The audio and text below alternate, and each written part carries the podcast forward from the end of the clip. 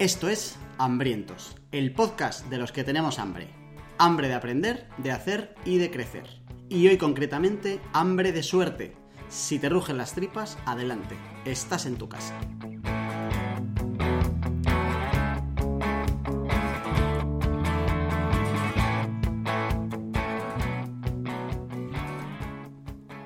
Suerte la que tengo yo de poder escuchar una semana más al grande Charlie M, acá Carlos Martínez, Don Carlos para los amigos. ¿Qué pasa, Charlie? ¿Cómo estás? Que además en esta ocasión suerte literal, porque tengo, bueno, tú por la cámara lo ves, eh, mi casa parece que ha caído una bomba en el puto centro, así que estoy de mudanza y ha habido mil circunstancias que han podido atrasar esta grabación una semana más, así que en este caso suerte real. Ahora, si ha sido suerte o azar, tendremos que discutirlo como perros rabiosos un poquito más adelante. O sea que tengo que sentirme todavía más afortunado de lo que ya me sentía antes de darle al rec. Así es. y, darle las Y gracias afortunado a la fortuna, en general. como concepto etéreo y intermedio, ¿no? Entre suerte y azar. Vale, muy bien. Eh, menudo- estamos, estamos recuperados ya del maratón de estoicismo que nos pegamos. Eh, de dos capítulos, el segundo rozó las dos horas. Me gustaría saber cuánta gente ha sido tan estoica como para aguantar esos casi dos, esas casi dos horazas que nos zampamos, porque nosotros grabándolo acabamos reventados. O sea, me acuerdo de, de cuando terminar de decir, o sea, estoy fundido, fundido. Literal. El otro día, tío, estaba tomándome unas birras con unos amigos y salió el tema del podcast de casualidad y fliparon en plan, joder, grabas un podcast y tal. ¿Y cómo se llama? Y entraron y hubo uno que según entró y dice en plan, ¿pero qué haces, flipado? Son podcast de dos horas hablando de estoicismo. Y dije, eso es la excepción, pero tampoco te pienses que es menos flipado el resto que te vas a encontrar. Sí, es que ahora mismo cualquiera que entre, la tarjeta de visita es una tarjeta de visita cruda. O sea, es una tarjeta de, de stick café, tartar, ¿eh? café para cafeteros. Sí, sí, sí. Café sí, para sí, sí. cafeteros. Pero bueno, también ahí se va a demostrar quién de verdad es un hambriento y quién está aquí de un hambriento de chichinabo, que se diría. Un hambriento de garrafón. Hambrientos de palo. De garrafón. Hambriento mal. Claro. Y luego están las primeras marcas. El que se haya escuchado eso es un hambriento de primera marca.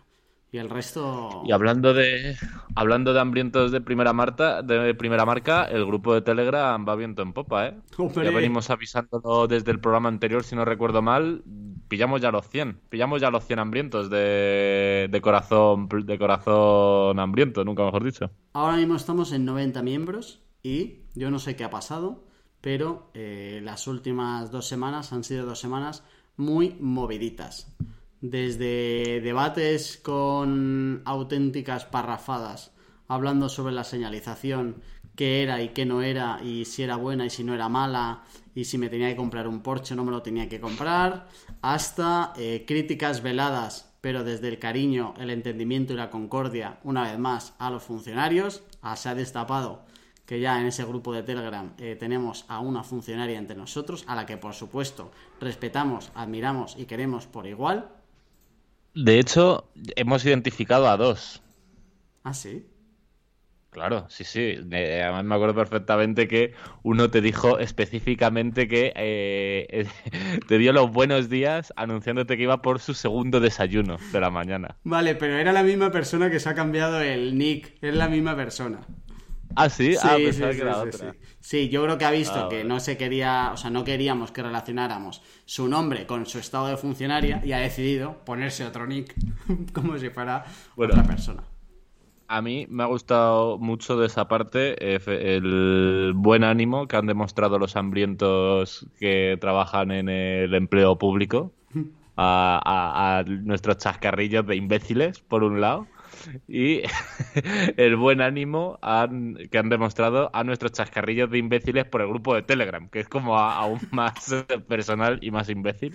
Así Yo- que eh, yo me quito el sombrero con, con ese grupúsculo de, de los hambrientos. Yo quiero recalcar una vez más, lo hemos hecho en todos los programas, que no nos metemos con el funcionario como ente individual y miembro de un sistema corrupto e incoherente. Nos metemos con el propio sistema que se come a, sí mismo y que está destrozando muchas cosas, ¿vale? Yo en concreto... No, es la persona, es la idea. O sea, yo alabo eh, muchísimo y reconozco la, la, valentía y la eficacia que tiene esa gente que desayunando tres veces al día consigue eh, sacar su trabajo. O sea, me quito el sombrero con todo el público que tenga que ver con lo que es el funcionario de manera individual. Otra cosa ya sería el sistema como tal, al que a lo mejor habría que darle una vueltecilla. Una vueltecilla rápida. Yo, ya que uno lo tiene que hacer, yo voy a seguir bregando a favor de la concordia y desde aquí vuelvo a lanzar un mensaje a... Eh, explicando que lo de los tres desayunos también es una metáfora. que por supuesto no es literal. No, no. No, además, no es imposible desayunar tres veces si estás entrando entre diez y media y once. además, yo, esto va a ser un toma y daca, ¿vale? Yo voy a tú tiras mierda, yo la recojo.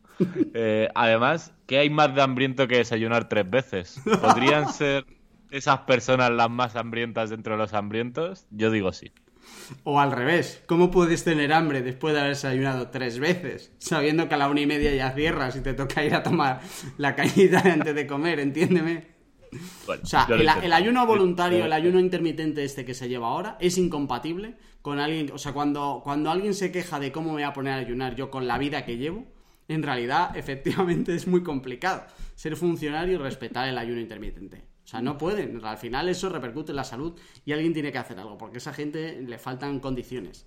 O sea, hecho en falta manifestaciones reclamando... Bueno, venga, que nos estamos liando. Podríamos hablar de la suerte del funcionario, por ejemplo. Podríamos hablar. Por ejemplo. Interesante también. Pero bueno, em, hoy hemos hablado mucho del Telegram, así que hoy no vamos a entrar con el WhatsApp, pero si algún hambriento funcionario no quiere mandarnos un mensaje cagándose en ti o no, eh, ¿por dónde lo puede hacer, amigo Jorge? Pues tiene dos opciones. Uno, entra al Telegram y escupe todo el, veneno que lleve dentro contra nosotros, que lo atacaremos y lo, lo recibiremos encantados, o eh, si con eso cree que no va a tener suficiente, puede mandarnos un audio que siempre va a ser más contundente y nos va a echar bastante para atrás. Eh, al 611 13 58 88. Ese es el teléfono de afectados por el sistema funcionarial y de hambrientos en general. Todos van a ser bienvenidos. repito que son todos bienvenidos en el mismo grupo y no se les ha ni echado del grupo ni nada parecido. O sea, al, final todos somos iguales ante el grupo de Telegram. Funcionarios, eh, gente de bien, todos. Vale. Y mm, bueno, yo ya he contado un poco con qué, ando comiendo yo. Una mudanza, es terrible, me quiero morir. Eh, es de verdad una la segunda en mi vida y es igual de desagradable o peor que la anterior. Todo muy mal. Eh, danos tú un poco de luz. ¿Qué estás comiendo? Eh, pues eh, llevo unas semanas muy movidito, tengo que decirlo. Eh, creo que el, día de estoicismo no hicimos ni el que estamos comiendo, y menos mal, porque si no nos hubiéramos ido a las 3 horas y cuarto, si no recuerdo mal, así que se me acumulan dos. me terminé el libro de Rompe la barrera del no, que vuelvo a dejarlo en hambrientos.es notas del programa, para el que nos conozca a partir de hoy y nos escuchara el anterior, que recomiendo mucho, de los más útiles que me he leído yo que recuerde, ¿vale? Eh, como muy práctico para el día a día, de a partir de mañana la siguiente negociación. De hecho, se me ocurrió algo eh, muy guapo y es que eh, mi idea era eh, poner en práctica todo lo aprendido en el libro con el próximo que me venga a regatear un presupuesto, pero voy a hacer algo más rapidito para no tener que esperar a eso y es que me he puesto a escribir a gente que venda casas por aquí por el pueblo para ir a negociar directamente con los reyes de la negociación, con, con The Kings of Negotiations, que son los, eh, los que ocurran en inmobiliarias, que es otro sector que, al igual que el funcionarial, tengo bastante en mi corazón, mucho aprecio y mucho cariño. Así que mi idea es que cuando me empiecen a llamar, ir allí a regatear y a negociar por pisos que no quiero. O sea, no quiero, no quiero los pisos. Todo sea que al final me salga bien lo, del libro y al final me compre tres o cuatro y acabe endeudado debajo de un puente porque tengo cinco hipotecas que no puedo pagar, pero claro, con esos descuentos, como comprenderá, me veo yendo al BBVA a decirle, pero disculpe usted, es que me conseguí un 45% de descuento sobre el valor, que como comprenderá usted, Sí, sí, pero que es que no tienes dinero. Bueno, pero entiéndame. O sea, ya estoy viendo cómo tengo que vender mi casa para pagar las hipotecas de las que voy a negociar.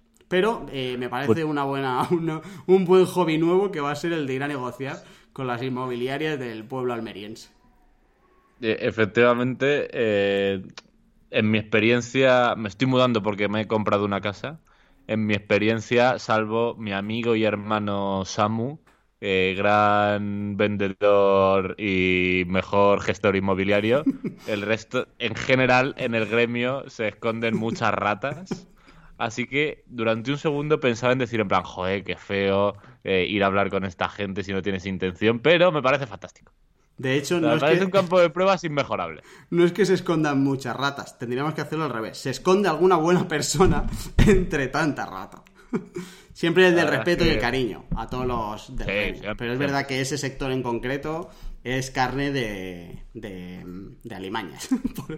Sí, sí. Es así, es así. Total, que Pero voy a ir allí sí. a hacer mis prácticas. Voy de beca, de beca de negociador. O sea, el, el libro que me he leído es de un tío del FBI que negociaba eh, con terroristas y tal, que secuestraban y tal. Pues yo voy a negociar con los de las inmobiliarias de la zona de Almería.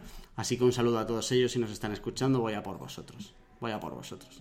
Pues, pues, eh, no puedo hacer otra cosa que desearte mucha suerte, amigo Jorge. Bueno, a ver qué tal. Voy a ver si es suerte o azar o, o todo depende de mí. Eso dependerá del programa este. Has visto cómo lo acabo, acabo de enganchar tu movidita con el tema del programa, ¿no? Increíble. Espectacular. ¿eh? Qué increíble. Como hilas, ¿eh? Bueno, venga, pues nos Ya, metemos. no- ¿Nos metemos en harina? Venga, sí, nos metemos. Vamos para allá. ¿Empiezas tú hablándonos un poco de por qué hablamos de esto o arranco yo? No, dale tú. Venga. Pues, eh, ¿por qué vamos a hablar de suerte? Porque, eh, joder, ya así como de entrada, si según lo que el que esté oyendo esto entienda por suerte, puede tener sentido hablar de ello o no. ¿No? Si luego vamos a discutir un poco sobre eso en el segundo punto, si efectivamente la suerte es algo en lo que ni pintamos ni cortamos, eh, pues ya está, fin del programa. ha sido un gusto escucharos y fin de la historia, ¿vale? Eh, lo que es indiscutible es que la suerte tiene un papel en nuestra vida. Eso es indiscutible. Y además, eh, si hablas con la peña, en general, casi todo el mundo se siente en líneas generales afortunado o en líneas generales un desgraciado. Tendrá mucho que ver seguramente con tu momento vital. Y habrá momentos en los que sientes que eres un puto tío con potra o una tía con mazo suerte y viceversa. ¿Vale? Pero eh, lo que es interesante es, ¿de verdad las personas somos netamente afortunadas o desafortunadas? O si efectivamente la suerte tiene un impacto en nuestra vida, eh, ¿es un impacto muy grande o no es tan grande? Y si todo esto es así, eh, ¿tenemos algo de mano en todo esto? Así que como esas preguntas son bastante interesantes, pues vamos a hablar de la suerte en Hambrientos. Y yo añadiría otra cosa, que es eh, que siempre intentamos hilarlo con el, el programa número uno, la felicidad. Lo que está claro es que tanto si te- tú te sientes afortunado como si te sientes desafortunado, si crees que la suerte te la buscas, que es la frase típica de la, la suerte te la buscas, eh, o si es aleatoria o no es aleatoria, o si te influye o no te influye, lo que está claro es que al final del día tiene un papel relevante en tu felicidad. Es decir, que al final hay cosas que no podemos controlar, la llames como la llames, si no le quieres llamar suerte, quieres llamarlo azar o quieres llamarlo eh, funcionario, te vale igual el término para saber que hay algo que tú no puedes controlar y que influye directamente en el resultado final de lo que tú pretendas. Total. Bien, venga, vamos a intentar definir la suerte sin que se nos vayan 45 minutos de programa. Claro, porque además esto lo hemos empezado a comentar fuera de micros y aquí vamos a chocar. Eh, hemos di- dicho al principio que eh, vamos a hablar de eh, si de verdad somos netamente afortunados o no, si el papel de la suerte en nuestra vida es muy grande, cómo se relaciona con la felicidad, qué podemos hacer al respecto, etcétera. Entonces, para eso tenemos que estar hablando en todo momento de lo mismo, ¿vale? Y si queremos definir, y para eso hay que definir qué es suerte, ¿no? Si vamos a la red tenemos un problema, porque hay 18 acepciones. Yo tampoco es que sea una especie de erudito del diccionario, pero juraría que no había visto una palabra con tantas acepciones en mi puta vida, la verdad. ¿Vale? Entonces, eh, por ahí ya no podemos rascar. Y investigando un poco sobre el tema, en mi cabeza tiene mucho sentido eh, diferenciar dos tipos de, de, suertes, por decirlo de algún modo, ¿vale? A una la voy a llamar suerte y a otra la voy a llamar azar, pero no sé si las palabras son adecuadas, ¿vale? Cuando en, en lo relativo al menos a este programa hablo de suerte, me gusta una definición de la RAE para suerte, la primera de hecho, que dice encadenamiento de los sucesos considerado como fortuito o casual. Y el considerado como, para mí es clave. Que nos parezca que algo sea fruto de la suerte, que nos parezca que algo sea absolutamente fortuito o casual, no significa que realmente lo sea. Y al final, en una charla TED hablando sobre una movida de la suerte, una profesora de Stanford lo decía. Es normal que en general a muchas cosas las consideremos fortuitas porque no podemos, no tenemos toda la imagen no vemos exactamente todos los resortes que se están moviendo y cómo tenemos impacto nosotros u otras personas en ellos, etcétera, ¿vale? Entonces, para mí eso es una buena definición de suerte. Encadenamiento de los sucesos considerado como fortuito o casual. Eso significa que para que haya suerte se tienen, tienen que encadenarse cosas que efectivamente algunas pueden ser fruto absoluto del azar, pero en otras podemos tener cierto impacto nosotros. Y luego andaremos sobre ello. Y para mí existe otro tipo de suerte, que me gusta llamarlo azar, y para la cual me gusta la primera definición de la RAE de azar, que es casualidad, caso fortuito. Es casi lo mismo, pero aquí no habla de considerado. Habla de algo que es absolutamente eh, no sé si matemático, pero en plan, en el que claramente no hay ningún tipo de impacto en lo que tú has hecho, ¿no? Eh, que estemos hablando de una cosa u otra cambia mucho la película, porque en la primera suerte de la que yo hablo, nosotros tenemos cierta capacidad de impactar. Y en la segunda no. En la segunda nos viene 100% dado. ¿Tú cómo lo ves? Em, eh, venía dispuesto como a, tumbar absolutamente todo esto, pero voy a intentar hacerlo constructivo para eh, sacar de aquí como de, cuál de las dos eh, podemos profundizar más. Es decir, al final en los dos sí que estamos de acuerdo en que hay una, parte que no podemos controlar. Simplemente tú lo que dices es que en lo que tú llamas suerte hay una parte que sí que podemos controlar, ¿no? ¿Es eso?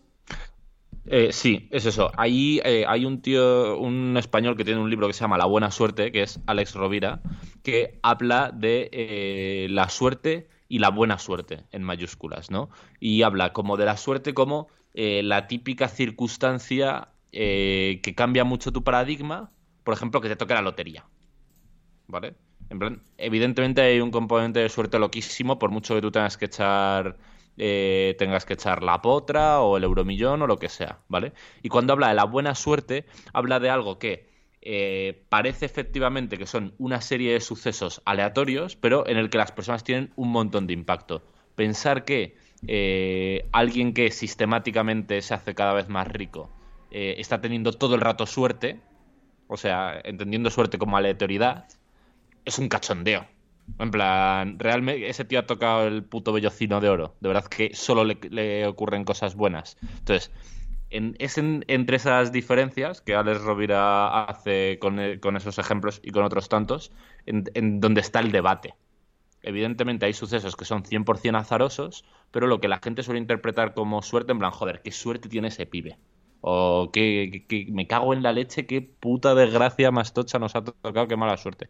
En general, si no son sucesos aislados, si se concatenan muchos, hay un porcentaje que puede haber de azar, pero hay un porcentaje de eh, decisiones, acciones, etcétera.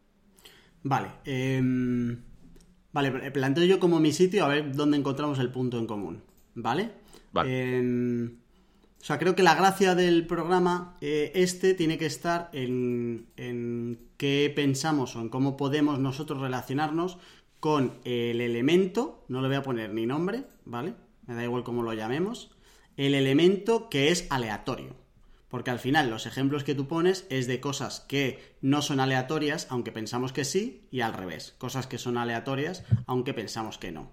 Por ejemplo, eh, cuando eh, tenemos un éxito, eh, nos cuesta mucho imputarle el elemento o el porcentaje que tengamos de aleatoriedad y de suerte como tal en nuestro éxito, porque todo lo que le metamos de suerte al éxito conseguido se lo estamos quitando a nuestro esfuerzo invertido o a nuestro talento, ¿vale? Si yo he conseguido un éxito concreto y hay una parte, sea más grande o más pequeña, eh, que se la asigno a la suerte, a la aleatoriedad por completa, que no depende de mí, eh, parece que sí o sí se la tengo que restar a la parte de cómo yo me he sacrificado o qué talento tengo. ¿Vale? Que eso para mí es uno de los grandes errores y es, y es ahí el error en el que caemos cuando queremos, cuando no le imputamos una parte de esa suerte que entendemos que existe, bueno, que en realidad cuando te pones a pensar cualquier éxito siempre hay un porcentaje de suerte, algo que no controlas, algo aleatorio, pero que cuando es un éxito nos cuesta. Sin embargo, cuando le damos la vuelta eh, y fracasamos o, no conseguimos lo que queremos, es mucho más fácil asignarle un porcentaje mucho mayor a la mala suerte porque de esa manera descargamos un montón de culpa y de responsabilidades a nuestro talento, a nuestra falta de sacrificio, a la falta de trabajo o a nuestros errores como tal, ¿vale? Eh, creo que tiene sentido intentar encarar el programa en esa parte que es aleatoria. Porque al final el resto es como un, subtema que podemos sacar de, oye, cómo nosotros nos enfrentamos a lo aleatorio. Cómo entendemos si es fortuito o no lo es, eh, o, o cómo, nosotros lo consideramos dentro de nuestra cabeza y cómo lo incorporamos en nuestra vida. Pero sí que estamos de acuerdo los dos en que eh, todo tiene una parte aleatoria que no podemos controlar, tanto para bien como para mal, y que los resultados finales siempre van a tener un porcentaje eh, que tanto si es bueno o es malo, eh, está incluido en un porcentaje alto o bajo la suerte como tal, el azar, como lo queramos llamar. ¿Vale? Para mí suerte y azar, tal y como tú lo has definido, es lo mismo. Lo único que cambia es el matiz que le has puesto a la suerte, que es si nosotros lo consideramos o no lo consideramos. Pero en los dos hay una parte de aleatoriedad, que es lo que a mí me interesa. ¿Cómo conseguimos o cómo vivimos nosotros? ¿Cuál va a ser nuestra relación con el elemento eh, que no podemos controlar? ¿Vale? Vale, vale, vale, vale. Compro vocal con con mínimo una excepción, y es que eh, esas definiciones yo no me las he sacado a la chistera, son literalmente las que da la RAE. ¿Vale? vale. Que, eh, creo, creo que es un matiz. O sea, eh, efectivamente, no yo, la RAE no entiende como suerte y azar el mismo concepto. Desde luego, no los considera sinónimos perfectos. Vaya. Entonces, efectivamente, creo que son distintos y en mi caso me parece una buena forma de nombrar a esas dos diferencias. Seguro que hay Mm, otras maneras y mejores. Pero sí me parece muy eh, dicha esta salvedad, sí que me parece efectivamente interesante eh, ver cómo nos relacionamos con esa aleatoriedad y en qué aspectos no la podemos afectar, son a los que yo llamaba azar, y en qué aspectos sí que la podemos afectar, son a los que yo le llamo suerte. Vale, vale. Vale, venga, vale, pues tiramos desde ahí, ¿vale? y ahora vemos qué es suerte o qué es azar y, qué, qué elementos, o sea, qué, de qué hablamos en cada caso, ¿vale? Vale, vale.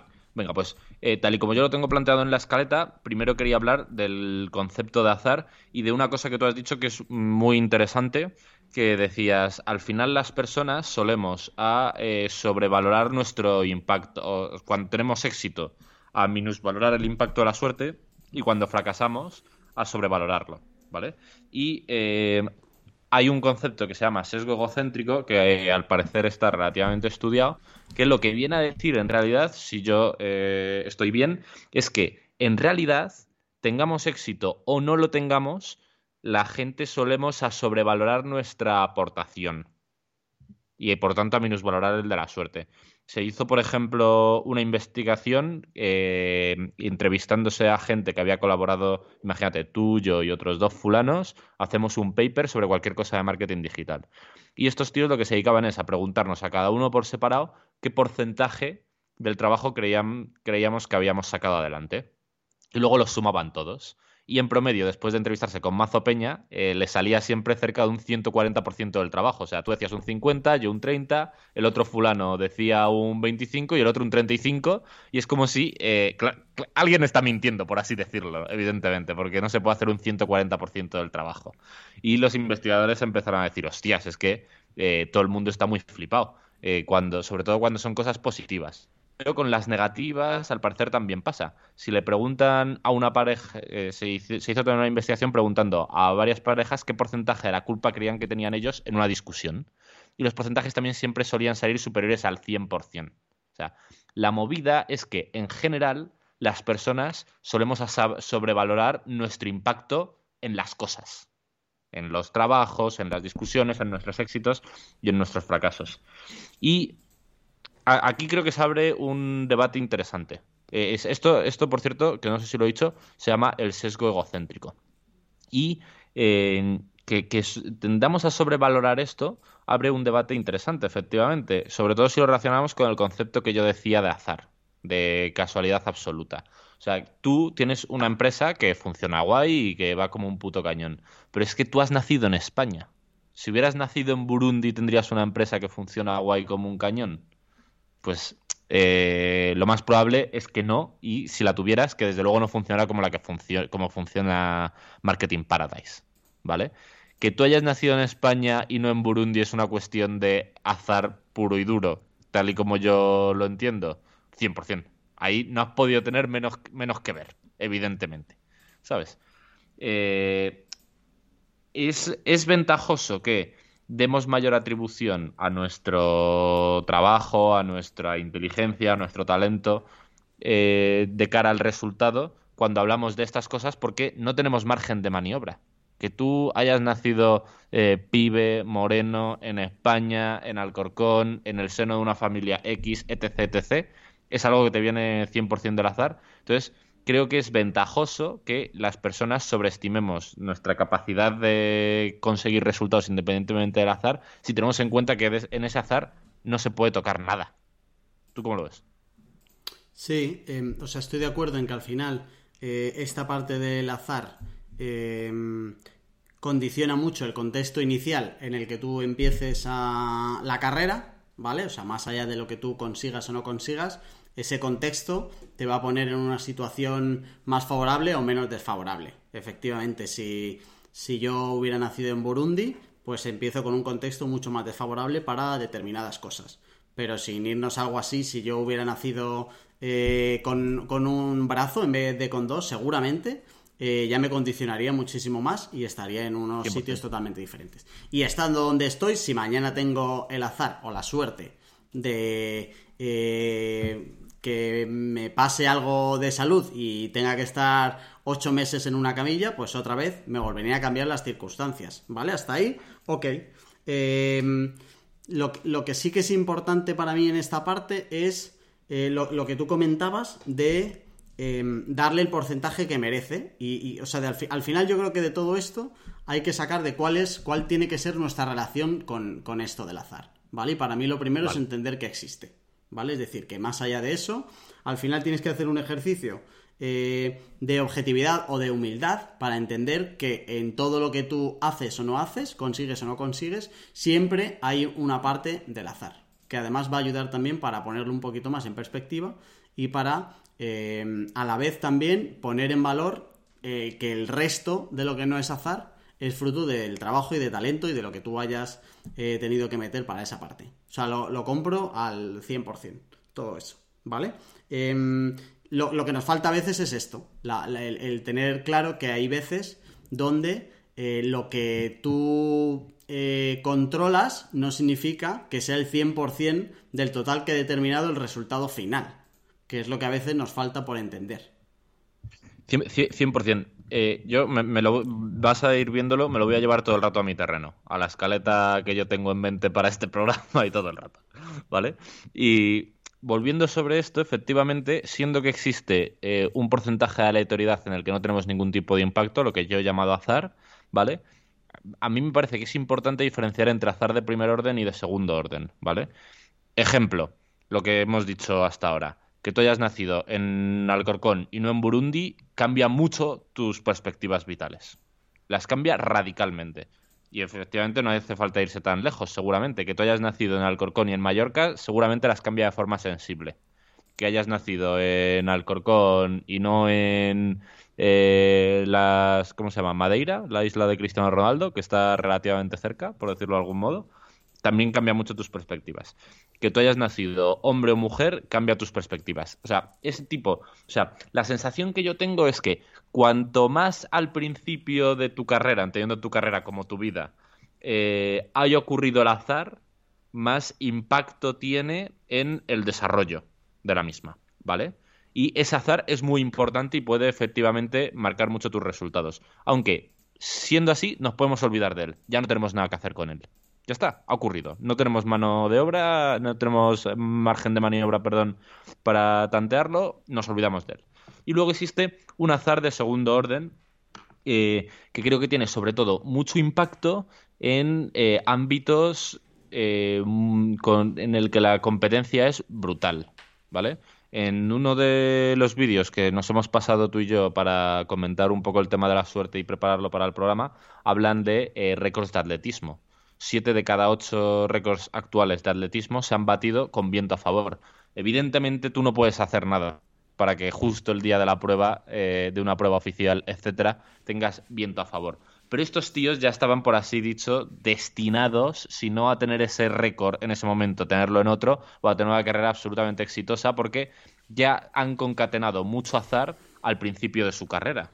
Eh, yo que sé, un ejemplo muy de andar por casa. Un montón de el Parque Lisboa es un club deportivo aquí de Alcorcón que tiene un montón de tradición de fútbol sala y un montón de chavales de ahí han terminado en primeras divisiones de fútbol sala de España y del mundo. ¿Es Alcorcón una especie de hervidero de jugadores de fútbol sala? ¿Crecen por generación espontánea? Evidentemente no. Pero si tú quieres tener una carrera en el fútbol sala y naces en Alcorcón y te relacionas con este club, pues partes desde un punto de ventaja evidentemente. Entonces, eh, también ocurre que, con los astronautas.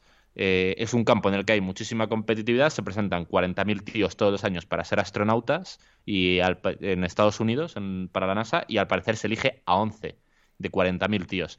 Evidentemente, a todos estos tíos se les da por supuesto que son la hostia de buenos ridículamente buenos. Y seguramente tengan unas condiciones de partidas, de nacimiento en un sitio favorable, de inteligencia, de genética muy buenas. Pero también, aunque sea en la realización de las propias pruebas, habrá un componente de azar que va a servir a cribar a unos de otros, porque la competencia es puto brutal. O sea, ya se da por hecho que todos están en el percentil, en el 2% superior del puto mundo en sus campos.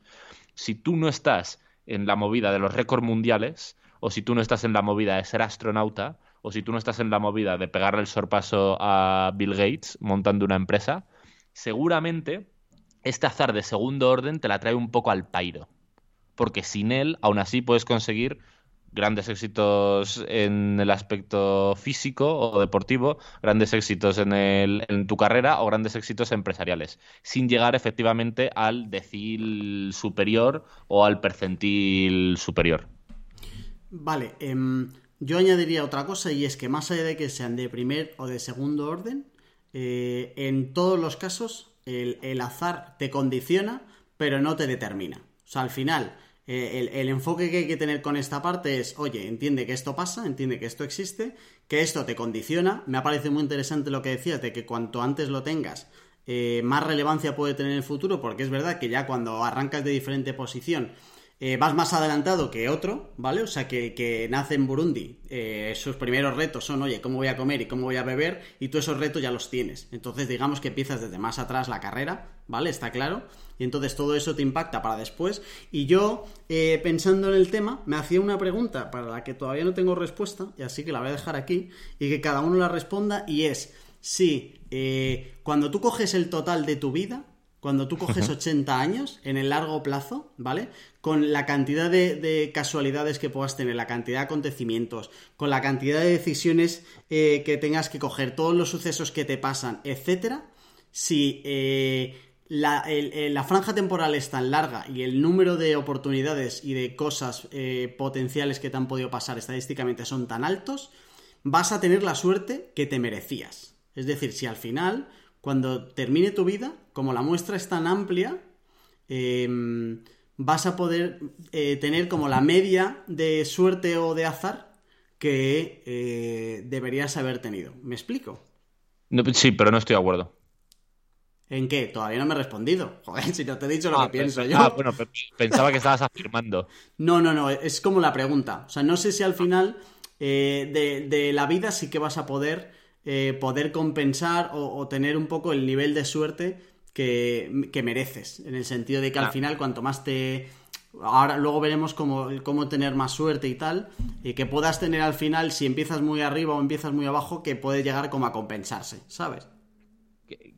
entiendo el punto, pero creo que en líneas generales no. Y por, creo que se ve muy claro con ejemplos extremos. En plan, una persona que nazca efectivamente en, el seno de una familia muy pobre en Burundi, eh, o sea, no una persona, porque esa igual puede eh, capitanear efectivamente luego eh, carambolas de azar locas una tras otra y llegar a tu posición e incluso superarla. Pero la persona promedio que nace en esas circunstancias eh, no va luego a sumar carambolas para ponerse en el lugar de la persona promedio que nace en Alcorcón como un sitio de desarrollado pero tampoco muy loco o eh, de, una persona que vive en puto Seúl que nace en Seúl.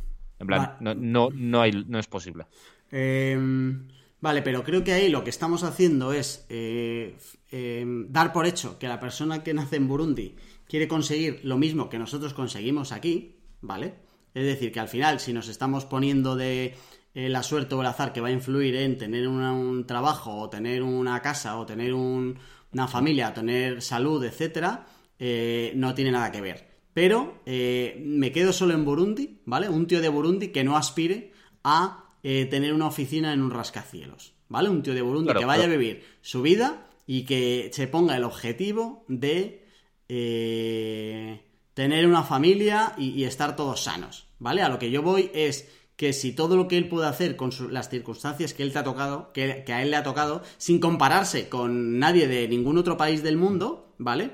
Eh, puede tomar eh, todo lo o sea, puede hacer todo lo que puede hacer para que la suerte caiga del mejor lado posible para llegar a su objetivo. Y si es en toda su vida, o sea, puedes, eh, eh, puedes no tener las mismas condiciones que tenemos aquí y aún así haber tenido buena suerte, ¿vale? Al final de cuando tú hagas el balance, decir, oye, la suerte que me ha tocado eh, ha sido buena respecto a lo que podía haber sido, ¿sabes? Y eso te puede pasar en Burundi sin tener que compararse con nosotros. Total, pero creo que hay que comparar pares con pares. Es decir, te compro efectivamente el que su objetivo no puede ser tener una oficina en un rascacielos, eso me la trae el peiro, pero si comparamos a una persona de Alcorcón que, por reducirlo al absurdo, su objetivo es que no se le mueran los hijos de dengue, y comparamos a una persona de Burundi, eh, evidentemente el de Burundi tiene que acumular mazo más suerte para que no se le mueran eh, los hijos de dengue, y el de Alcorcón muy mal lo tiene que hacer para que se le muera un hijo de dengue. Entonces, eh, depende cuál es el objetivo. Si ponemos como objetivo último la felicidad, claro, pero es que seguramente lo que esa persona y lo que tú entendáis por felicidad son cosas distintas. Claro, claro. Pero si ponemos objetivos, si ponemos objetivos que podamos concretarlos, en plan, tener una familia sana, tú a priori necesitas como entendiendo suerte ahora como el azar del que hablábamos, en plan, sobre el que no tenemos demasiado, del que no tenemos control tú para tener una que toda tu familia esté sana necesitas acumular menos azar que un tío en Burundi. Sí, pero no es azar. No, no es azar lo que tienes que acumular. Lo que pasa es que lo que yo necesito para tener una familia sana eh, es mucho menos de lo que necesita la otra persona, pero yo no necesito más azar. O sea, el azar ya ha venido antes, que es que yo empiezo mucho más adelantado. Pero cuando ya empiezan los dos a luchar por ello, yo no necesito menos azar o más azar que él. ¿sabes? Lo que pasa es que él tiene mucho más trabajo que hacer. Claro, pero entonces claramente sí, porque en plan tú puedes tener eh, mala suerte entendido como mal azar y efectivamente que eh, Irene tenga una enfermedad complicada, pero seguramente tengas medios, dependiendo de la enfermedad, para salir adelante. Si ese mismo tío en Burundi, eh, su pareja tiene la misma enfermedad complicada, es muy probable que no tenga medios para salir adelante. Pero ahí, sí, pero ahí pero ahí entrarían las consecuencias finales de, la mala suerte. Yo, pero la realidad es que la, suerte como tal eh, podría llegar a ser la misma en función del objetivo. O sea, el, objetivo de la salud no. Pero eh, a lo que yo voy es que eh, cuando tú, o sea, para, para valorar la suerte que has tenido, te tienes que comparar como contigo mismo al final del día. Porque si no, efectivamente, claro, dependiendo de con quién te compares, te va a salir más o menos suerte, pero porque ya empiezas más o, menos arriba, ¿vale? Eso es lo que decíamos antes, que efectivamente te condiciona mucho. Pero un tío con las, con las eh, condiciones con las que nazca, eh, puede tener mucha suerte en su vida. O sea, un tío de Burundi puede tener la increíble suerte de encontrarse un pozo de agua que solo va a usar él y de encontrarse 4, 3, 5, o sea, 3, 4, 5 cosas más que no tienen los demás y entonces va a ser ha tenido mucha más suerte que los de al lado, ¿vale? Claro, si lo comparas con otra persona te va a decir que eso es una puta mierda. Pero en realidad, si tú coges las circunstancias de él, donde ha nacido y lo que le podía haber tocado, aunque no es lo mismo que lo que te hubiera tocado a ti, sí que ha tenido mucha suerte a lo largo de su vida. ¿Me explico? Aunque haya empezado muy atrás. Pero puedes empezar muy atrás y, y, avanzar mucho, o puedes empezar muy adelante y avanzar poco, ¿sabes? Pues, total, 100%, pero por eso digo que, hay que tenemos que comparar como peras con peras y manzanas con manzanas. Vale, pero y comparando peras con peras, mi pregunta es, si el tío que sea, coge, eh, en vez del de Burundi, cógete un tío de Madrid, me da igual, eh, si, si, al final de, la vida la suerte eh, puede ser más o menos compensatoria. Es decir, que al final las rachas por las que pasas, que sean buenas y malas, como que al final la muestra sea tan largo como para decir que de media has tenido algo medianamente compensado, ¿sabes? Creo que es es una pregunta filosófica, así que no tengo respuesta, pero si la intentamos como aterrizar mucho, diría que no, por lo que decíamos al principio. En, lo que, en todo lo que tiene que ver con el azar más puro y duro, como yo lo estoy entendiendo, creo que cuanto más pronto aparezca, más impacto tiene. ¿Sabes? Entonces, yo qué sé, eh, el hermano de un conocido mío, eh, cuando nació tuvo un problema en el parto con el cordón umbilical, estuvo sin oxígeno y de eso tiene un montón de problemas derivados de eso, evidentemente. Eh, problemas muy gordos de salud, es absolutamente dependiente de sus padres, etcétera. Eso tiene mucho que ver con azar, en plan, no había habido forma seguramente de que eso ocurriera de otro modo, por mucho que la gente hiciera y eh, eso le va a marcar tanto en su vida que, eh, o sea, como, o sea, es difícil, como ha ocurrido muy pronto, es difícil que empate su azar, entre, entendiéndolo como positivo y negativo, que haga el mismo neto que una persona que en sus 40 primeros años no ha tenido ninguna eh, circunstancia de azar muy negativa. O sea, tú dices que aunque ahora, eh, aunque ese tío tenga muchísima suerte a lo largo de su vida, no va a compensar con la mala suerte que ya ha tenido antes de empezar, ¿no? Creo que en, promedio no. Creo que puede tener mucha suerte y tener una vida absolutamente feliz. Pero creo que em, em, vamos a avanzar un poco porque creo que cuando veamos lo del cómo tener más suerte la podemos recuperar para entender vale que, em, o sea, si fuera de, los casos drásticos que has dado uno hacia abajo y podríamos dar como otro hacia arriba, de en plan de, mira, muy mal se te tiene que dar como para que te compense la buena suerte que has tenido, ¿vale? Eh, para ver si podríamos llegar a conseguir como la suerte que merecemos, ¿vale? Vale. Vamos a avanzar un poco. Venga, pues vamos a avanzar. Por, como por intentar ordenar un poco esto, que al final hemos estado bastantes minutos discutiendo de esto, eh, te doy como una especie de resumen de lo que hemos hablado tal y como yo lo veo y si tú tal me lo corriges. ¿vale? Eh, tal y como yo lo veo hasta ahora, eh, existen como dos tipos de suerte. Una en la que no tenemos nada que hacer, eh, nada que rascar, que es aleatoria pura y dura. Y otra, que de la que vamos a empezar a hablar ahora, en la que, en mi opinión, sí que tenemos cierto margen, ¿vale? En esta, que es aleatoria pura y dura, hay, y que yo llamo azar, hay como un azar de primer orden y un azar de segundo orden. Cuanto, esto significa que cuanto más al principio eh, un azar muy negativo o un azar muy positivo aparezca en tu vida, más impacto va a tener a lo largo de tu vida. Si naces en el seno de una familia ridículamente rica, eh, tienes una condición de partida infinitamente mejor eh, que alguien que nazca en una familia muy pobre o que nazca en Burundi, etcétera. Y más adelante, estas condiciones de azar que no podemos controlar van a seguir teniendo impacto en tu vida pero salvo que estés en campos de, eh, de competencia salvaje, van a ir diluyéndose sus efectos en tu vida. Que a ti, tú, si corres, te gusta mucho correr, que tengas el viento de cara o no, seguramente te la soplas. Si eres un atleta profesional intentando bater un récord, te cambia la película. Si quieres ser astronauta, también, para ese tipo de cosas, ¿vale? Eso hablando en cuanto a eh, lo que es absolutamente incontrolable y no tiene nada que ver contigo y tus acciones, ¿vale? Lo que pasa es que, tal y como yo lo veo, eso es azar y existe otra cosa que es suerte, que es el que vuelvo a la definición del encadenamiento de los sucesos considerados como fortuitos o casuales, ¿vale? Y aquí la clave para mí es que es considerado, aunque haya alguna parte de ese encadenamiento de sucesos eh, sobre el que yo no tenga acción, hay sobre otros que sí, y creo que el ejemplo que te he puesto al principio, antes de que empezáramos a grabar tú y yo, es bastante bueno. Eh, tú y yo ahora mismo estamos grabando un podcast y yo me considero muy afortunado de estar grabando este podcast contigo y de llevar ya varios programas y tener una audiencia y que haya gente que lo escuche y le guste, etcétera, etcétera. Y si nos vamos remontando a por qué empezamos a grabar este podcast, por qué hablábamos de este tipo de movidas, por qué hablábamos de este tipo de movidas, porque nos hicimos amigos, ¿por qué nos hicimos amigos? Pues se van, eh, vamos a ir retrocediendo. Y lo cierto es que hay un componente de azar en que estemos grabando este podcast y es que tú eres de Alcorcón y yo soy de Alcorcón y hemos vivido mucho, bastante tiempo muy cerca y nos hemos podido hacer buenos amigos y por eso hemos decidido grabar el podcast. Pero en algún momento decidimos hablar por Twitter. O sea, ahí eh, puede ser que también eh, se entienda como suerte porque justo... Eh, ni siquiera me acuerdo cómo fue, pero justo vi un tuit tuyo o algo así y te mandé un mensaje por Twitter o igual fuiste tú a mí, me da un poco igual.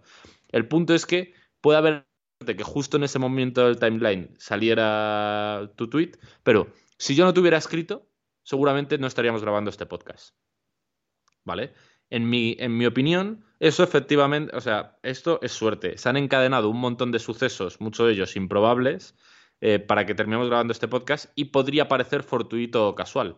Pero realmente luego no ha sido tan fortuito, porque eh, efectivamente en esa concatenación de sucesos está que te escribiera el mensaje, o está que eh, yo estudiara marketing y que tú montaras una agencia. Si tú no hubieras montado una agencia, seguramente nunca habrías entrado en mi radar. Si yo no hubiera estudiado marketing, nunca habríamos tenido cosas interesantes de las que hablar tú y yo y no, y no nos habríamos hecho amigos.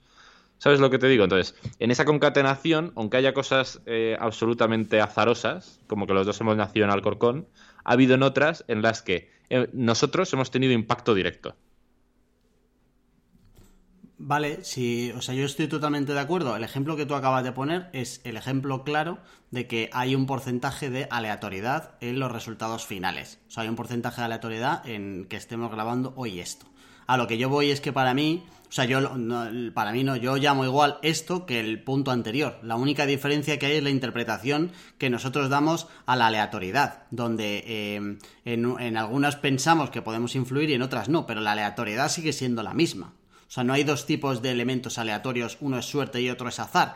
Lo que hay es que para este segundo le estamos dando una interpretación en la que nosotros podemos influir, ¿no? Esa es la, única diferencia. Pero es como nosotros afrontamos eh, el elemento aleatorio de, aleatoriedad, pero no deja de ser la misma aleatoriedad en uno que en otro. Claro, pero, o sea, eh, sí, pero el, creo que no es algo conceptual. El que yo pueda hacer algo sobre ella, el que yo lo pueda impactar, eh, lo cambia la película absolutamente. ¿Sabes? Si yo de algún modo pudiera decidir en qué familia nazco o en qué país, eh, ya estaríamos hablando de algo completamente distinto. ¿Sabes? Para que tú y yo hayamos terminado grabando este podcast, ha habido algunas cosas en las que yo no he podido tener impactar, que han sido azar. Algunas han empezado como muy pronto, los dos hemos nacido en Alcorcón. Otras han empezado eh, más tarde, eh, como que justo igual, eh, no sabría decirte, que pues que tenemos cosas en común, intereses comunes y nos hemos podido hacer amigos. Pero hay muchas que a, a ojos poco analíticos podrían parecer suerte pura y dura, en plan, joder, y os conocisteis por Twitter, qué suerte. Pero ahí hemos tenido muchísimo impacto, los dos. ¿Sabes? Eso no es, eso no es azar. O sea, la gente lo entiende como suerte, pero no es suerte. Que tú tuvieras suficiente presencia digital para que de repente saltaras en mi puto timeline, eso no es suerte. Ahí hay un montón de decisiones tuyas. Y que yo te reconociera como tal, eso, que te mandara un mensaje, eso no es suerte. Entonces, al final se encadenan un huevo de sucesos para que pase C hemos tenido que pasar por un huevo de letras antes, ¿vale? Algunas son azarosas y otras no. Pero la gente, casi todas, en ese proceso las interpreta como suerte. Por eso creo que es bastante interesante diferenciar una cosa de otra. Vale, vale. Vale, venga, vamos a analizar el punto 4. El problema de la suerte. Vale. El problema de la suerte eh, eh, se puede resumir en que los ganadores lo toman todo, ¿vale? cuanta más suerte acumulas, cuanto... la palabra no es suerte. Cuanto, en cuanto estás en una posición más privilegiada, más capaz eres de captar buena suerte. ¿Vale? Eh, un ejemplo muy claro son los futbolistas. ¿Vale? Para, ser para terminar siendo futbolista profesional tienes que acumular muchísimo azar. Tienes que nacer en algún país o en algún sitio en el que haya mucha disciplina de fútbol o haya ojeadores, etcétera, etcétera. Tienes que tener una serie de rasgos físicos o, incluso eh, más internos, genéticos, etcétera, etcétera. Si naces en los primeros meses del año, tienes muchas más posibilidades por cómo funcionan las ligas. Esto da para mucho debate, pero bueno, el tema es que como las ligas suelen ser de año en año, eh, los niños que han nacido en enero o en febrero, cuando están jugando a mitad de la temporada, son seis meses mayores que los que han nacido en junio y once meses mayores que los que han nacido a final de año. Entonces tienen como ventajas competitivas y eso hace que la inmensa mayoría de los jugadores profesionales hayan nacido en las primeras mitades del año. Bueno, pues tienen que acumular un montón de circunstancias de azar, ¿vale? Y llegan a una posición muy privilegiada. Pero una vez que están en esa posición privilegiada, empiezan como a captar muchísima suerte. Hay algunos que no, pero la mayoría se terminan haciendo ridículamente ricos con sus negocios, eh, terminan teniendo mucha presencia en medios, etcétera. ¿Y por qué es así? Porque según vas teniendo una posición más predominante, más fácil es captar suerte.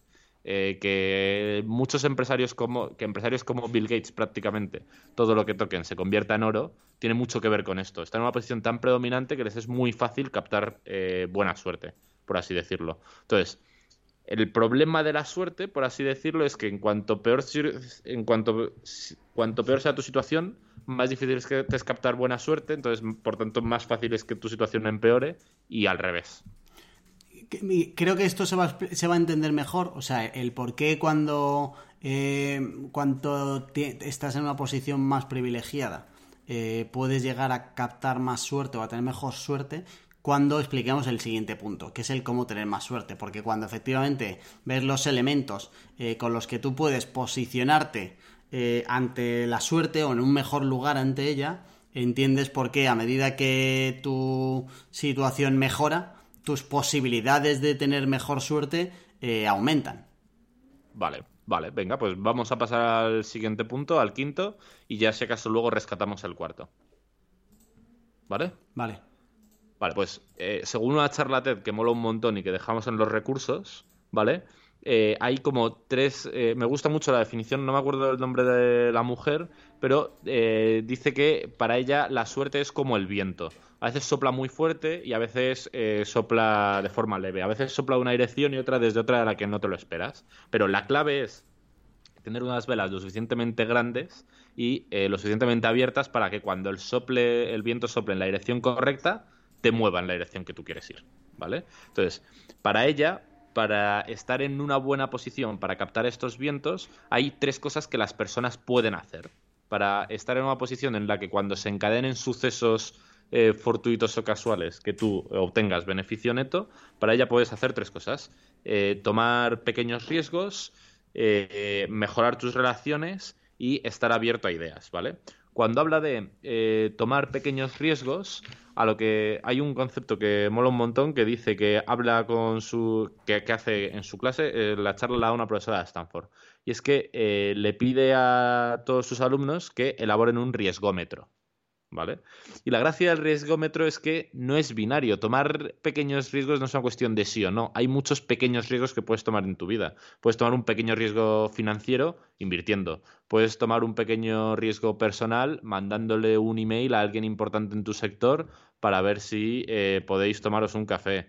Puedes tomar, pues, miles de pequeños riesgos, ¿vale? Entonces, lo que viene a decir esta tía es que si eh, nosotros en áreas de nuestra vida asumimos de vez en cuando pequeños riesgos, es más fácil que terminemos capturando suerte.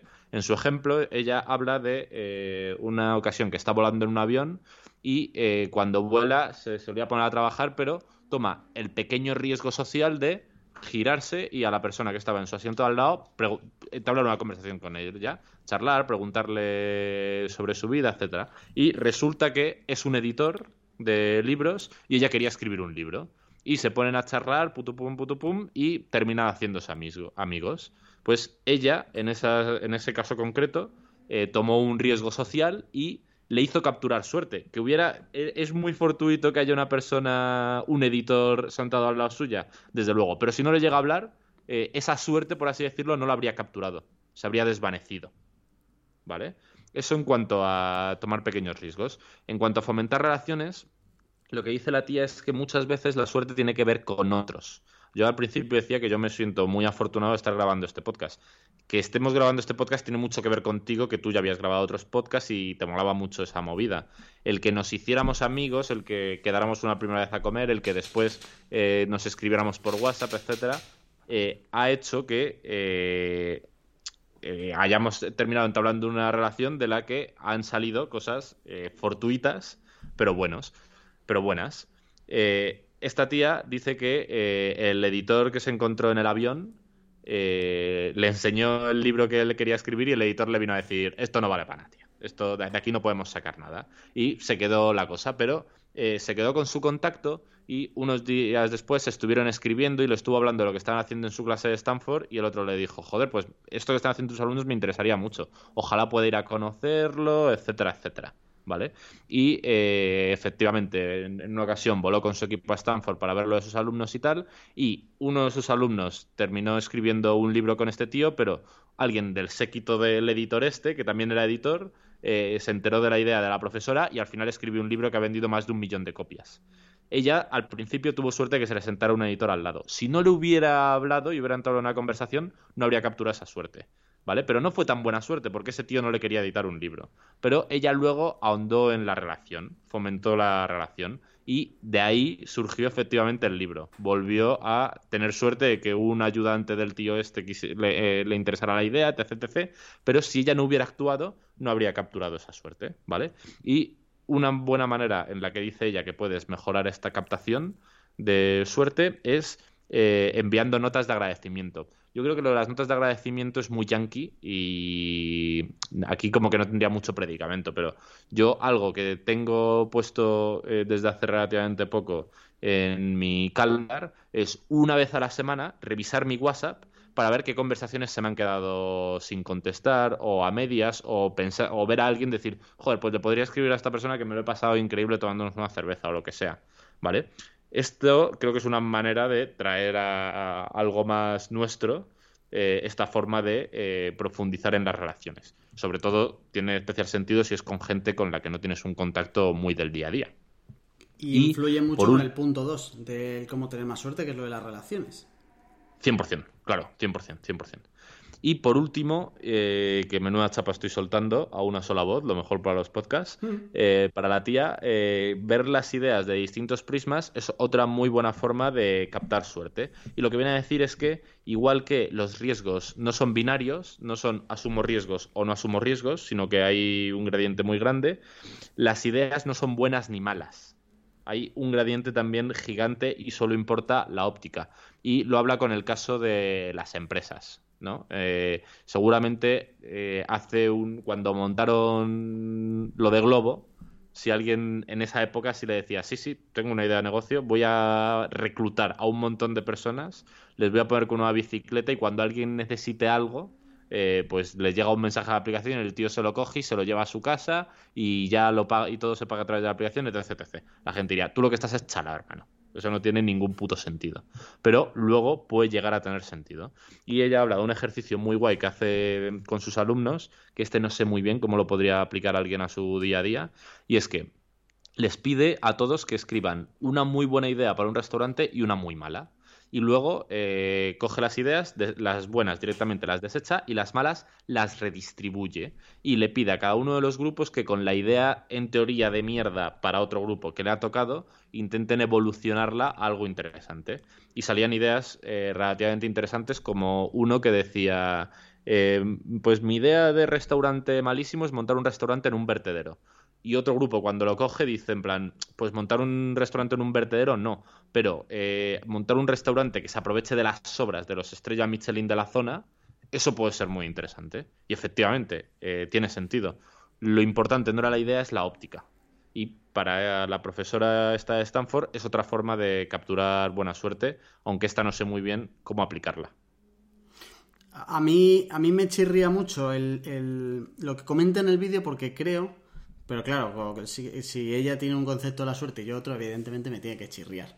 Eh, creo que en, el caso que ella pone del, del, cómo se encontró con el editor y cómo se puso a hablar, que ella se pusiera a hablar con el editor no es suerte. O sea, no hay nada aleatorio en que tú decidas influir en el editor. lo aleatorio es que, te encuentres en el mismo avión que él y que te sientes a su lado. Eso sí que es aleatorio. Pero todo lo demás no es aleatorio, no es suerte que se ponga a hablar con ello. Y todo lo que pasa después no es. O sea, que tú y yo eh, grabemos este podcast tiene un, poco de suerte y mucho de que de, acontecimientos que nosotros hemos ido eh, definiendo por lo que nosotros hemos decidido. Pero lo único que había de, aleatorio era lo que tú dices de que em, vivimos, eh, o sea, que se han dado algunas características que nosotros no pudimos decidir, pero a partir de ahí todo lo demás eh, ha sido, tiene una consecuencia de, actos que nosotros hemos decidido. Mi, mi movida está en que en cuanto deja de ser aleatorio, deja de ser suerte. O sea, en cuanto nosotros ya hemos decidido algo nosotros, que depende de nosotros, deja de ser suerte. Y en el momento en el que ella decide eh, abordar al tío de la, de la esta en el avión, eso ya no es aleatorio. Y ya no hay suerte ahí. toda la suerte que ha habido ha sido antes. Pero, eh, pero no es suerte que ella vaya a hablar con él. Claro, pero eh, no estoy de acuerdo porque al final el punto es que la, como que la suerte no es estática, es un encadenamiento de cosas. O sea, ella en el caso concreto que estamos hablando, ella ha terminado publicando un libro. Que haya publicado un libro ha sido una cuestión de suerte o no. se han mezclado un montón de circunstancias, algunas azarosas y otras eh, no azarosas. Seguramente para que ella eh, sea profesora de Stanford se han juntado un montón de condiciones de que haya nacido en una familia rica, haya podido educarse muy bien, etc, etc. Que se haya encontrado el editor evidentemente en el avión sentado a su puto lado, eso es azar puro y duro. Evidentemente que tú, que tú decidas eh, con tu posición de partida eh, terminar teniendo una carrera que te hace ser profesora de Stanford, ahí hay mucho de, talento y mucho de esfuerzo. Y en el que tú decidas de modo propio hablar con la persona que tienes al lado, que resulta que es un editor, es mérito tuyo. El tema es que eh, esa suerte el que tengas un editor sentado al lado lo puedes capitalizar o no. Si no tomas el riesgo, no capitalizas la suerte de que justo te hayan sentado al lado un editor. ¿Sabes? Eso seguro. Yo, si, si no te llego a mandar un mensaje por Twitter, no capitalizo la suerte de que un tío que es el puto amo y que es majísimo viva justo eh, a 100 metros mía. Vale, ahí sí, ahí ese, ese punto en común lo tenemos, ¿eh? A donde yo voy es que de cada vez que tú te preguntes cómo he llegado aquí, van a salir un montón de elementos que algunos son de azar y otros no son de azar. Pero me parece importante estar hablando de esto porque creo que eh, lo útil de todo esto es ser capaz de encontrar qué es realmente aleatorio y qué no es realmente aleatorio. Porque que tú me, escribara, que tú me escribieras no es aleatorio. Lo aleatorio son una, una, serie de cosas anteriores que han tenido que surgir y que ni siquiera es importante recordarnos todo el rato que es que hemos nacido en España y que es que no sé qué y que no sé cuántos, ¿vale? Cosas aleatorias y cosas que no. Es muy importante entender cuáles sí y cuáles no, porque esa es la manera que tú tienes de darle valor a lo que has conseguido, a lo que no has conseguido y de entender qué cosas puedes controlar para la próxima. O sea que al final todo esto tiene que ser de, oye, qué saco práctico de todo esto. En, el caso pues, del avión, eh, por ejemplo, eh, ella tiene que sacar que lo, útil y que no ha sido aleatorio, ella es que ella ha decidido ponerse a hablar con el tío, que tampoco estoy de acuerdo con ella en que eso sea un riesgo. O sea, creo que el ejemplo no está nada de bien elegido, ¿vale? Y tiene que entender que lo aleatorio es todo lo anterior, que en realidad no le aporta mucho para donde haya llegado. O sea, que, o sea, que ella haya publicado un libro tiene muy poco de aleatorio, muy poco de azar, y tiene mucho de... Eh, o sea, y ella ha condicionado mucho el resultado final, muchísimo. Para mí hay muy poco de azar en eso. Vale, yo eh, ni siquiera entraría en la discusión de cuánto hay de azar y cuánto no, porque creo que no es, no es accionable. Así que puede ser una discusión filosófica interesante, pero no puedes sacar un accionable de ahí. Entonces, estoy eh, de acuerdo con esa parte, pero no estoy de acuerdo con la parte de lo importante escribir eh, lo que es azar de lo que no. Lo que es azar me la trae al pairo, porque no puedo ejecutar, no puedo accionar sobre ello. Lo que sí que es interesante es, con el azar que me vaya tocando, ¿cómo puedo capitalizarlo? ¿Qué cosas puedo hacer para sacarle el máximo partido a ese azar? Y esos tres últimos puntos de los que hemos hablado, que da la tía, eh, creo que son muy buenos. Igual con riesgos, entiendo lo que dices, en plan, lo de hablar con el tío no es un riesgo. Eh, igual la palabra riesgo no hace mucha justicia. Entiéndelo como salir de tu zona de confort. Si tú estás volando en el avión, es mucho más fácil ponerte tu puta serie y eh, que te la sude la polla la gente que tienes alrededor. Pero si te paras a hablar con la persona que tienes al lado y tienes la, la suerte de que sea un editor, pues puede traer cosas buenas. Yo, en el caso que estábamos poniendo tú y yo, efectivamente los azares más locos, como que hayamos nacido en el mismo sitio, no son importantes. Pero lo que sí que es importante, efectivamente, es eh, todos esos momentos de el que yo te mande un mensaje, el que tú me digas, venga, vamos a comer un día, ese tipo de cosas. No me importa tanto eso, sino cuántas otras veces no he tomado ese pequeño riesgo o no he salido de mi zona de confort. No he visto a alguien a quien me interesaría mandarle un mensaje y no lo he hecho por pereza, o porque pensaba que me iba a encontrar un no, o porque patatas o eh, qué inversiones eh, no he hecho. Hace como mil millones de años eh, mi primo Borja me habló del Bitcoin. Pues podía haber tomado un pequeño riesgo financiero y haber metido ahí 400 euros y ahora igual habría tenido la suerte de ganar mucho dinero. Pues como esto un montón de cosas. Creo que lo único interesante es entender que lo que la gente llama suerte casi nunca es 100% azarosa hay unos componentes azarosos y otro que tiene mucho que ver con capitalizar ese azar. Y las tres mejores formas que yo conozco eh, para capitalizar ese azar son estos, tomar esos pequeños riesgos o salir de tu forma de confort, eh, incentivar en general las relaciones y intentar mirar siempre las ideas con ópticas abiertas. Vale, eh, voy a intentar convencerte de que sí que es importante separar el azar, o sea, la aleatoriedad de lo que no lo es. Em, creo que necesitamos em, hacer eso eh, para, preguntarnos los porqués de las cosas. O sea, creo que si no consigues separar el azar de lo que. de lo que. Em, de lo que tú has podido condicionarlo, o sea, el azar de lo que no es, eh, te vas a perder los aprendizajes que puedas sacar de, oye, ¿qué ha estado en mi mano? ¿Qué no ha estado en mi mano cuando he conseguido o no he conseguido algo? Porque si no eres capaz de separar el azar de lo que no lo es, primero caes en el error que luego decías tú, que es pensar que hay cosas que son azar cuando no lo son, o que hay cosas que no son azar cuando sí lo son. Entonces, o, te, o haces el ejercicio de separar las dos cosas, o puedes seguir mezclando las dos cosas. O sea, si yo, sigo, si yo pienso que he tenido suerte en que me publiquen ese libro, me estoy equivocando, porque no he tenido suerte. He tenido un porcentaje de suerte que ha sido el que yo determine, o sea, cuando yo lo desgrane.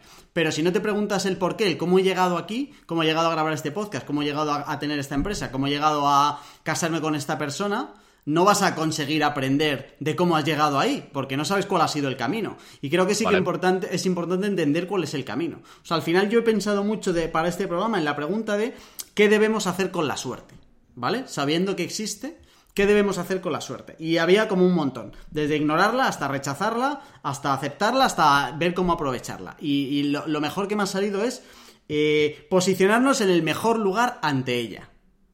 ¿Vale? Es algo que va a ser siempre aleatorio y entonces lo mejor que podemos hacer es posicionarnos en el mejor lugar ante ella. Em, tú has dicho lo de riesgos, relaciones, ideas de la mujer esta. Yo hay uno que sí que compro, que es el de tomar riesgos, ¿vale? De hecho, eh, eres igual de estúpido si tomas muchos riesgos tontos que si no tomas ninguno, ¿vale? O sea que ahí hay que tener en cuenta esto a la hora de tomar riesgos. Creo que eso te presenta eh, en mejor lugar ante la suerte. Y luego me ha apuntado dos más. Em, uno, reconocer su papel, ¿vale? Que esto ya lo estamos comentando, pero si no reconoces su papel y no desgranas qué es suerte de lo que no lo es, eh, no vas a contar con que la situación puede cambiar, ¿vale? Y esa situación puedes cambiar, tienes que reconocerlo. Y tres, que es lo que ella llama relaciones y la parte de ideas, que yo lo he llamado tener muchas palancas a mano. Es decir, eh, ser capaz de posicionarte en el mejor lugar gracias a las personas, a tu conocimiento, a los lugares que visitas o a las situaciones que provocas. Es decir, lo que nosotros conseguimos cuando tú me escribiste es posicionarte mejor ante la suerte eh, de, de estar cerca. ¿Me explico? Y, de hecho esto me recordaba a lo que comentaba hace unos, unas semanas que tengo pendiente de hacer del mapa de activos. De me voy a hacer un mapa de activos. Con, ese mapa lo que, voy a, lo que voy a tener es esto. Es personas, situaciones, eh, oportunidades y conocimientos, etcétera, que yo tengo a mi alcance para posicionarme mejor ante la posible suerte que pueda tener. Que no es garantía de nada porque tiene que ser 100% aleatoria si no, no es suerte en mi definición, ¿vale? Vale. Pero para mí estas son como las tres maneras que, he encontrado yo eh, de posicionarme eh, mejor ante la suerte. tomar riesgos, ahí estamos de acuerdo. Tener más palancas a mano y reconocer su papel. ¿Qué te parece? Eh, estoy súper de acuerdo con la primera y la segunda que, además eh, entroncan mucho con las tres de las que he hablado yo y creo que lo podríamos llamar como intentar capitalizar la suerte, lo que tú decías, estar en una posición lo más ventajosa. Es lo que hablábamos también en el punto 4 que decías, después de esto se va a entender mejor, lo de que los ganadores lo toman todo. Cuanta mejor es tu posición, más fácil es capitalizar suerte y que tu posición mejore y que más suerte puedas capitalizar, etcétera, etcétera. Eh, con esos dos estoy súper de acuerdo. No sé, me has convencido un poco, ¿eh? pero no sé si termino de ver el tercero, en plan, la importancia real de cribar una cosa de la otra. Eh, así que si te parece, porque va a venir alguien a mi ex casa a llevarse una estantería, ¿qué te parece si lo dejamos abierto para que lo discutamos los hambrientos por el Telegram? Hecho. En hambrientos.es tienes el enlace para entrar al Telegram y por ahí nos vemos para discutir de esto, que como ves, da para, muchos ratos. Y si no, eh, molaría el tener diferentes definiciones de suerte para el próximo programa. Así que si nos mandas un audio al 611 13 58 88, en hambrientos.es tienes el teléfono también para cogerlo. Nos mandas un audio de WhatsApp y para el próximo programa metemos diferentes definiciones de suertes que pueden estar guays. Te dejamos eh, un montón de cosas eh, relacionadas con la suerte en hambrientos.es también para que le eches un ojo, que hay libros guapos, hay artículos guapos, hay vídeos guapos, hay de todo. Y nada más, Charlie, que gracias por la suerte que me has traído. Bueno, eh, muchas muchas gracias a ti, que eras el influencer. bueno, eh, gracias, Hambriento. Nos vemos la próxima semana. Chaito. Chao.